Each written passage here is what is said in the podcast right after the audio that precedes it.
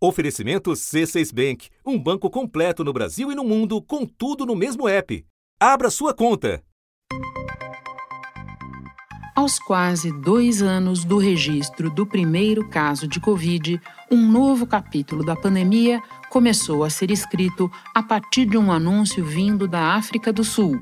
O governo confirmou a descoberta de mais uma variante do coronavírus. Essa variante já foi identificada em mais de 20 pessoas aqui e também em Botsuana, outro país da África Austral. Ela tinha apenas nome científico, B11529, mas rapidamente ganhou a atenção do mundo.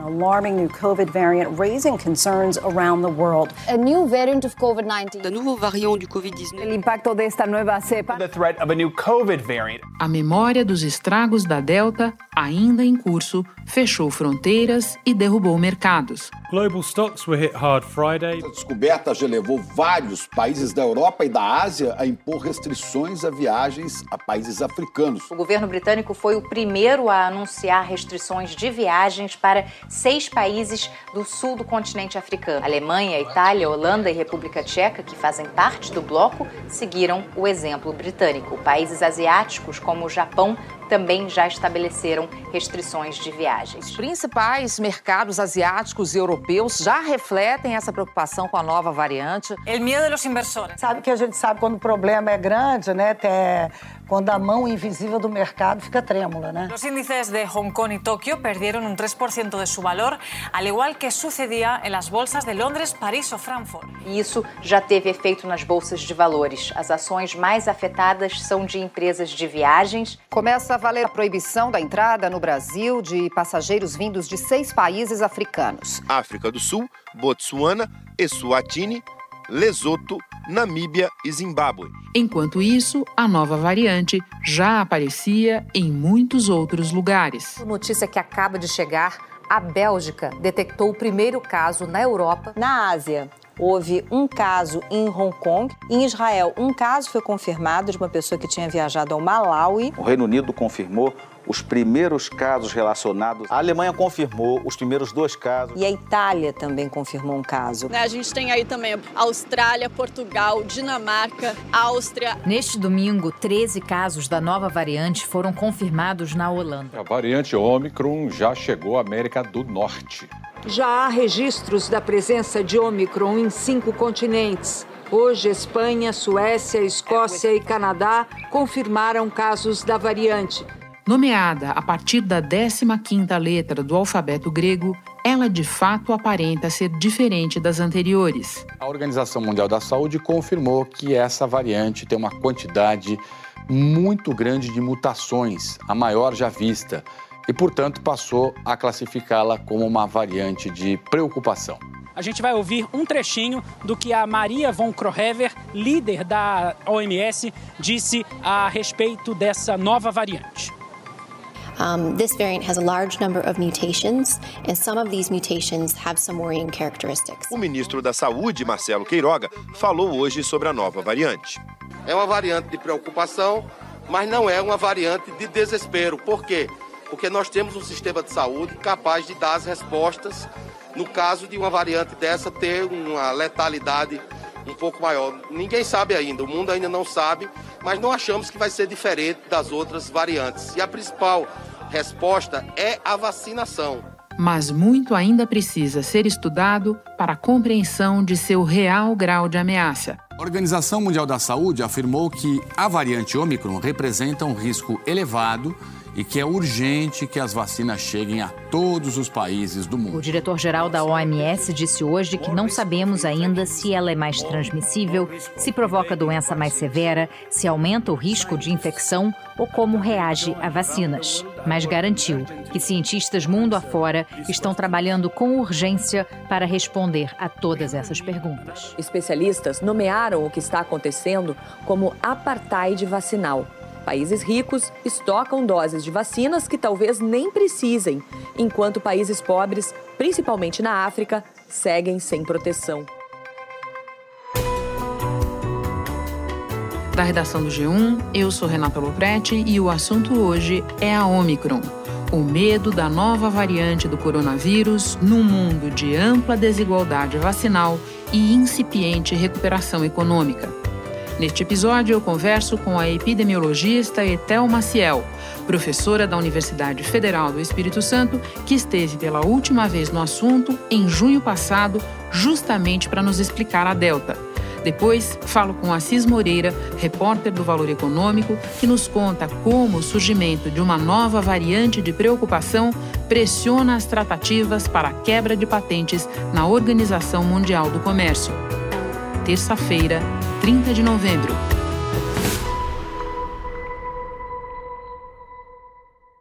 Etel, mais uma variante de preocupação, para usar o termo dos cientistas. Pode nos explicar, a partir do que a gente já sabe ou do que a gente intui, preocupação com que no caso da Omicron? A gente tem três categorias, né? A variante que está sob observação, uma variante de monitoramento, uma variante de interesse quando a OMS já vê que pode ter algum. A variante pode trazer algum problema, pode ter mudanças, um conjunto de mudanças que pode impactar a nossa estratégia de controle, que hoje, em grande parte do mundo, né, o nosso, a nossa estratégia de controle é a vacinação, e pode levar a casos mais graves, que podem fazer com que as pessoas precisem de uma hospitalização e levar a óbito. Então, quando a variante ela tem alguma característica que pode levar a um agravamento, a uma maior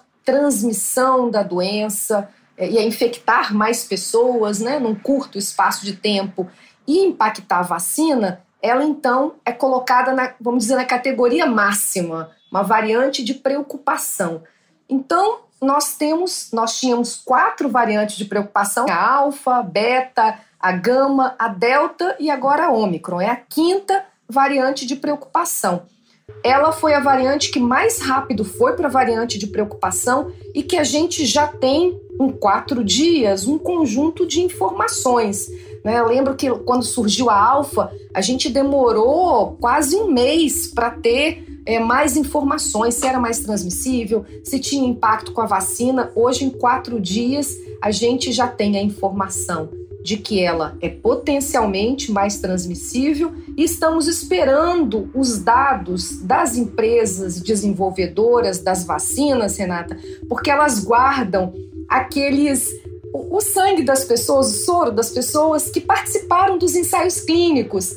E ali, com esse armazenamento que elas fizeram, elas fazem os testes para ver se anticorpos neutralizantes, se, se a parte imunológica do nosso sistema imunológico, usando esses dados que elas têm armazenados, respondem ainda para essa nova variante. Então, eles estão fazendo esses testes. Eu acredito que até o final da semana, início da semana que vem, a gente tenha dados melhores sobre o impacto da, na vacina, né?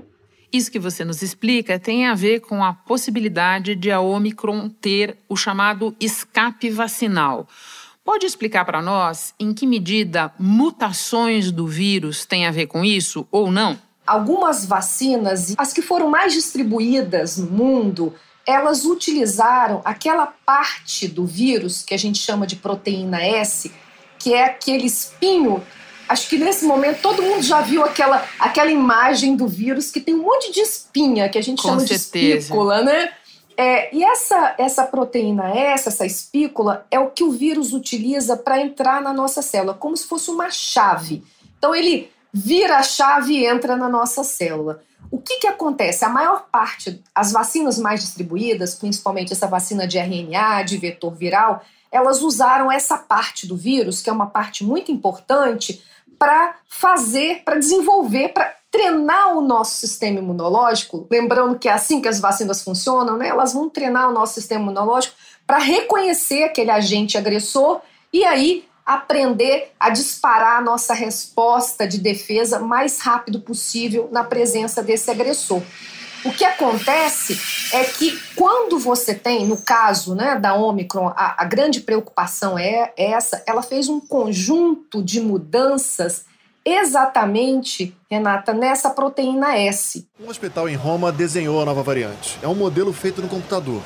Dá para ver como a Omicron tem muito mais mutações do que a variante Delta, mas isso não quer dizer que seja necessariamente mais perigosa. O que se sabe até agora é que não há registros de mortes causadas pela Ômicron e que os testes PCR detectam infecções causadas por essa nova variante. Então, é, nós não sabemos ainda, mas a preocupação que já a, OMS né, e todos os países antecipam é que ela, essas mudanças, que são mudanças estruturais, podem ter feito com que ela, aquela chave, aquela proteína S que vai rodar lá na nossa célula, fique tão diferente que não reconhece mais e pode aí, a gente pode ter um problema chamado escape vacinal, né? Esse escape imunológico. Ainda não está claro se a Omicron é mais transmissível quando comparada a outras variantes, como a Delta. O número de infectados aumentou em áreas da África do Sul atingidas pela nova variante, mas há estudos epidemiológicos em andamento para entender se foi por causa da Omicron ou de outros fatores, como a flexibilização das restrições. Também não está claro ainda se a Omicron causa versões mais graves de Covid nem se consegue escapar das vacinas. E o nosso organismo já não reconhecer mais aquela variante do vírus como a variante, a, a, o vírus original. Lembrando que as vacinas foram feitas baseadas naquele vírus original, aquele que surgiu primeiramente lá em Wuhan e foi então, as vacinas foram desenvolvidas a partir dele. E essas mutações podem então mudar tanto que a vacina não consegue mais reconhecer. Mesmo as vacinas de vírus inativado, que nesse momento parece que tem menos problema, porque como é feito com vírus inteiro, não só uma parte, então pode ter menos impacto. Mas também não sabemos. Tudo agora ainda é suposições. A gente ainda precisa esperar o resultado dos estudos para poder ter certeza. Hoje, um diretor da Pfizer voltou a tranquilizar as pessoas sobre uma possível necessidade de ajustar o imunizante. Ele disse que a empresa chegou a desenvolver, em menos de 100 dias, vacinas especificamente para as variantes Delta e Beta, mas que não foi necessário usá-las, já que a vacina atual se mostrou eficaz. Esse pode ser o caso com a Omicron também. Você mencionou há pouco que desta vez foi tudo muito rápido. Vários países, inclusive o Brasil, impuseram restrições à entrada de viajantes vindos de alguns países africanos. O quão eficaz é esse tipo de medida, no teu entender, considerando que a Omicron já foi reportada em todos os continentes? Ela não é muito efetiva. Primeiro, nesse momento, a Organização Mundial de Saúde já reconheceu que a África do Sul foi o país que primeiro identificou essa variante, mas nós não sabemos aonde essa variante surgiu, diferente da variante alfa, que tem lá origem Reino Unido, da beta, que tem origem África do Sul, da gama, que tem origem Brasil, da delta, que tem origem Índia, a Omicron tem origem múltiplos países porque a África do Sul identificou, mas muito provavelmente a variante não surgiu lá. E rapidamente vários outros países também identificaram com horas de diferença. É, então, assim, é uma variante que a gente nem sabe em, em quantos lugares já está. E o tempo para espalhar uma variante é o tempo de um voo. Então, entre um país e outro, chegou aqui, já espalhou. O que te parece, então, ser o tipo de medida mais adequado neste momento? Um programa de testagem robusto. A gente precisa ter facilidade para as pessoas testarem e a gente precisa, Renata, ter uma, um programa de vigilância genômica. A gente precisa que o Brasil diga assim para estados e municípios: olha, se você vai coletar é, você vai fazer mil testes, qual o percentual desses testes que tem que ser enviado para vigilância genômica? Aqui no Brasil, a gente faz menos de 1% das nossas amostras, elas vão para vigilância genômica, bem menos de 1%. Outros países chegam a 5, 8, 10% das amostras testadas. Então, a gente precisa ampliar essa vigilância para que a gente possa saber exatamente o que está acontecendo. Por enquanto, seguimos, Renata, sem um programa de vigilância genômica no Brasil e sem um programa ampliado de testagem. Deixa eu aproveitar que você acaba de listar o que te parece importante fazer para te mandar uma última pergunta sobre timing, Etel. Porque nós estamos tendo essa conversa e temos a notícia dessa nova variante na entrada do período de final de ano, das festas, no momento em que o Brasil, na esteira da melhora dos seus números, relaxou a maior parte das medidas restritivas. Que tipo de cuidado é preciso ter em função disso? Do que nós sabemos agora, Renata, os cuidados são os mesmos. Então, como eu posso fazer para me proteger? Continuar evitando aglomeração, usando máscara, evitando locais fechados que tenham pouca circulação de ar, fazendo a minha higienização de mãos. Então, aquilo que a gente já faz para todas as outras variantes vale também para a Ômicron. Então, a gente tem que seguir com os nossos mesmos protocolos. As autoridades de Milão voltaram a exigir máscaras na cidade e também ao ar livre. É obrigatório. Foi ali que desembarcou o primeiro infectado pela variante Omicron na Itália, vindo de Moçambique. O italiano havia tomado as duas doses da vacina, mas passou o vírus para a mulher, dois filhos, mãe e sogra, todos em quarentena e com sintomas leves. E pensando nas festas de fim de ano, isso que se avizinha, é, principalmente aqui no Brasil, e que a gente tem muitos, muito turismo internacional nessas no, nesses nossos grandes eventos. Então, eu acho que a gente começa, a gente entra agora no estado de alerta importante sem dúvida, e eu vejo você falando dos viajantes internacionais e penso que outra discussão que vai ser trazida mais para a ordem do dia é aquela já colocada pela Anvisa de tornar obrigatória a exigência de vacina para quem chega, né, Etel? Mas esse é um outro episódio, uma discussão para outro dia, e eu te agradeço muito por essas informações sobre a Omicron. Bom trabalho para você. Obrigada, Renata. Um abraço. Me espera só um pouquinho que eu volto já já com o jornalista Assis Moreira. Com o C6 Bank, você está no topo da experiência que um banco pode te oferecer. Você tem tudo para sua vida financeira no mesmo app, no Brasil e no mundo todo. A primeira conta global do país e atendimento personalizado além de uma plataforma de investimentos em real e dólar com produtos exclusivos oferecidos pelo C6 em parceria com o JP Morgan Asset Management. Quer aproveitar hoje o que os outros bancos só vão oferecer amanhã? Conheça o C6 Bank. Tá esperando o quê? C6 Bank. Assis, a Organização Mundial do Comércio adiou o que seria a sua primeira cúpula em dois anos e que trataria, entre outros assuntos, da suspensão de patentes para produzir medicamentos e vacinas contra a Covid. Pode começar explicando para nós em que pé está essa discussão na OMC e o que muda com a entrada em cena de uma nova variante de preocupação. Pois é, Renata, esse é um, o principal assunto, eu diria, hoje na Organização Mundial do Comércio. Provoca muita polarização.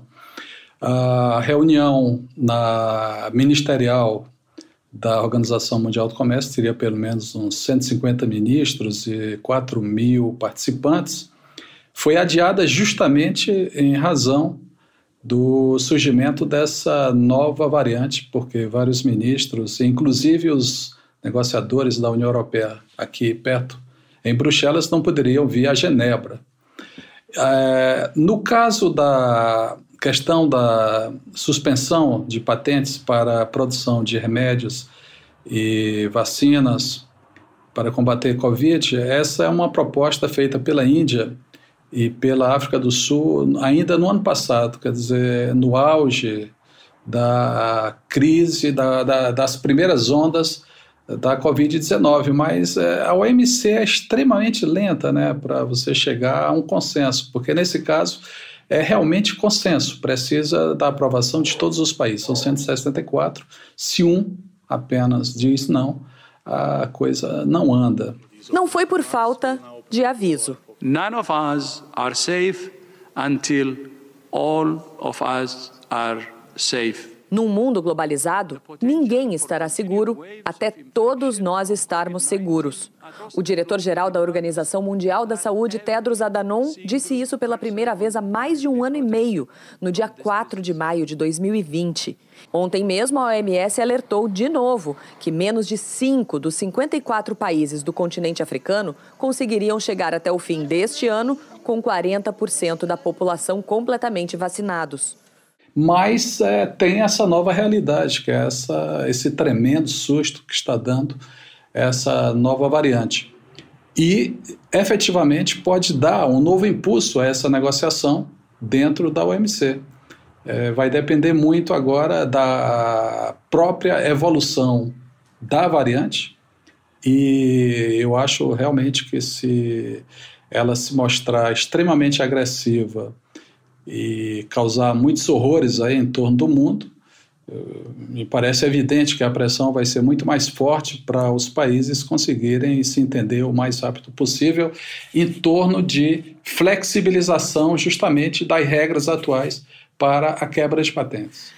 Assis, a flexibilização ou a suspensão mesmo vem sendo defendida, inclusive agora pelo presidente Joe Biden, pelo seu potencial de acelerar a vacinação, que, como a gente sabe, é bastante desigual no mundo. Pode nos dar a dimensão, as dimensões dessa desigualdade e contar os seus potenciais impactos em vidas e na tão sonhada recuperação da economia. É preciso ver o que é discurso e o que é realidade. Né? O Joe Biden já falou há algum tempo que apoia, apoiaria a suspensão de patente para esse caso específico para a produção de remédios e vacinas para a Covid. Os Estados Unidos prometeram doar mais de um bilhão de doses para o mundo. Até agora, entregaram 275 milhões. O presidente americano afirmou que o resto do mundo precisa fazer a sua parte. This variant is a cause for concern, not a cause for panic. Joe Biden disse também que a nova variante é motivo para preocupação, não pânico, e defendeu a proibição da entrada de viajantes de oito países africanos a partir de hoje nos Estados Unidos. Mas desde então, os Estados Unidos não fizeram nada, nunca apresentaram nenhuma proposta na mesa é, para avançar nessa discussão. Também outra coisa, não é a quebra de patente na Organização Mundial do Comércio que vai resolver qualquer coisa. Ela vai talvez facilitar num futuro, talvez em outra pandemia. Você quebrar patente e depois começar a produzir, isso demora anos. Você precisa, inclusive, ter uma tremenda qualificação de mão de obra. A própria Suíça aqui que produz é, vacina para a Moderna precisou trazer é, especialistas de outros países aí pagando um salário fenomenal e não conseguiu encontrar todos os que precisavam. Né? Quer dizer, a, a questão é muito complicada. Agora, você perguntou sobre a desigualdade. É realmente gigantesca a desigualdade da, da vacinação no mundo. Hoje tem, inclusive, esse, um discurso muito interessante, um texto muito interessante do Gordon Brown, o ex-primeiro-ministro do Reino Britânico. Unido. Exato, que hoje é uma espécie de embaixador para questões de finanças para a saúde, né? É, na Organização Mundial do Comércio. Ele fala de 5 milhões de vidas que já foram perdidas no mundo com a Covid, o que é verdade, mas o, a outra coisa horrorosa é que ele, ele menciona que a própria OMS, a Organização Mundial da, da Saúde, é, prevê com um mecanismo lá, o acelerador de vacina, que é um programa, eles preveem mais 5 milhões de vidas que seriam perdidas nos próximos meses, talvez até setembro de 2022, se a coisa continuar a constar. Ora, como é que está atualmente? Atualmente, justamente, é, você vê que 60% a 70% das pessoas nos países desenvolvidos estão vacinados, enquanto nos países de baixa renda e que têm grandes populações, é, a vacinação não passa aí de 1, entre 1 e 5%.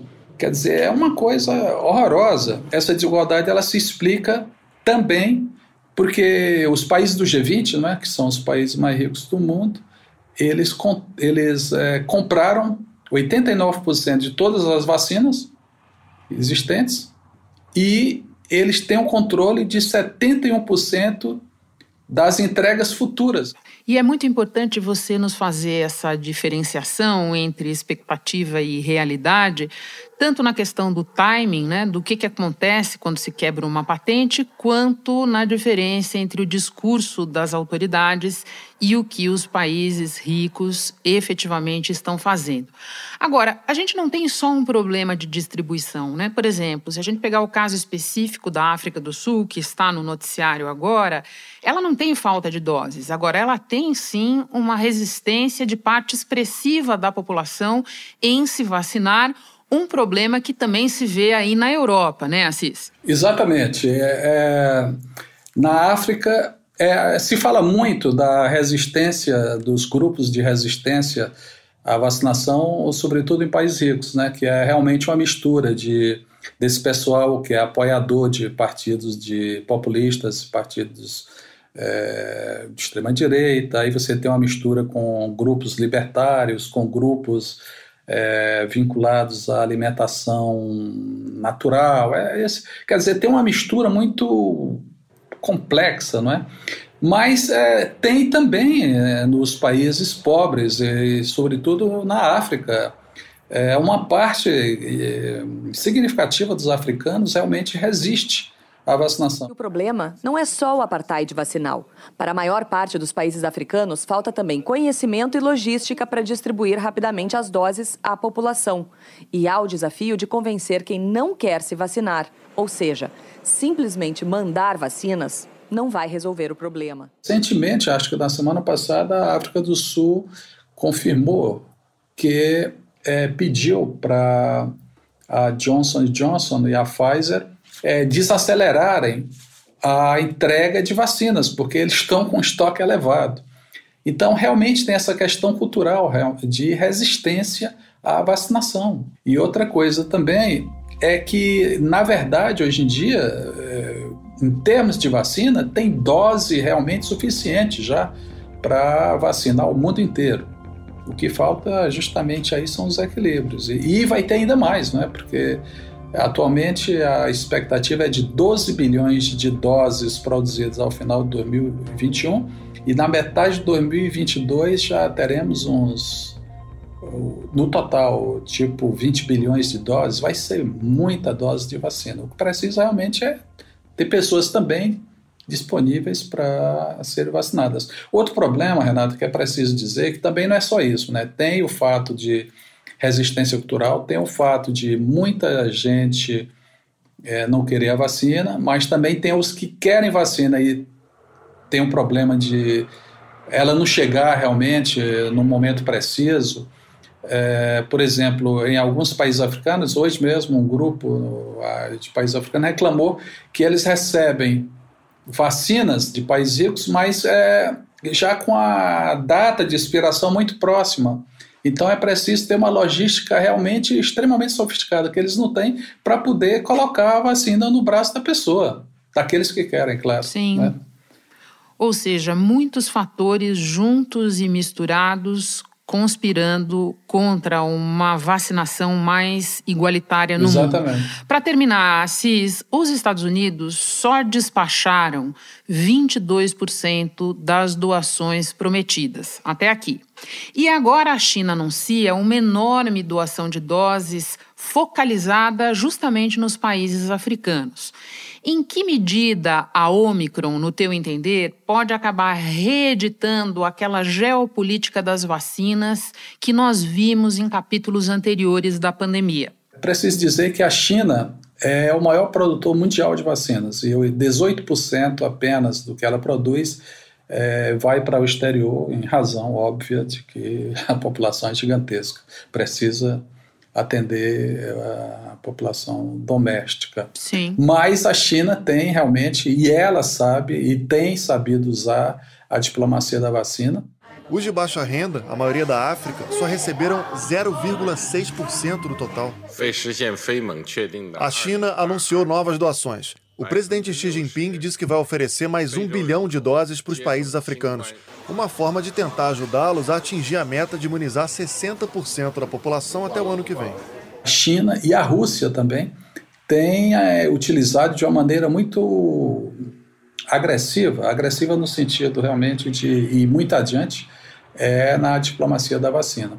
Os Estados Unidos, é, com o Joe Biden, ele, o Joe Biden realmente ele é, procurou reagir, mas é, os Estados Unidos ainda, ainda fazem bem é, comparado a outros, porque a Europa prometeu muito, só entregou 15%, o Reino Unido apenas 10%, e o Canadá, que sempre aparece aí como o bonzinho das uh, questões humanitárias, só entregou 5% do que prometeu. Você vê, tem muita promessa, mas na prática é preciso ter muita paciência para que cheguem lá. Muito bem lembrado. Assis, obrigada demais pelas tuas informações. Um prazer te receber no assunto. Saiba que há muito tempo a gente tenta te trazer, então hoje é um dia de alegria por esse motivo aqui no podcast. Bom trabalho para você. Obrigado, tudo de bom, Renato. Prazer.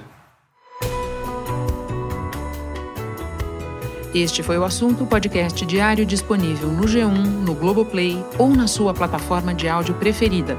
Vale a pena seguir o podcast na Amazon ou no Spotify, assinar no Apple Podcasts, se inscrever no Google Podcasts ou no Castbox e favoritar na Deezer. Assim você recebe uma notificação sempre que tiver novo episódio. Eu sou Renata Loprete e fico por aqui. Até o próximo assunto.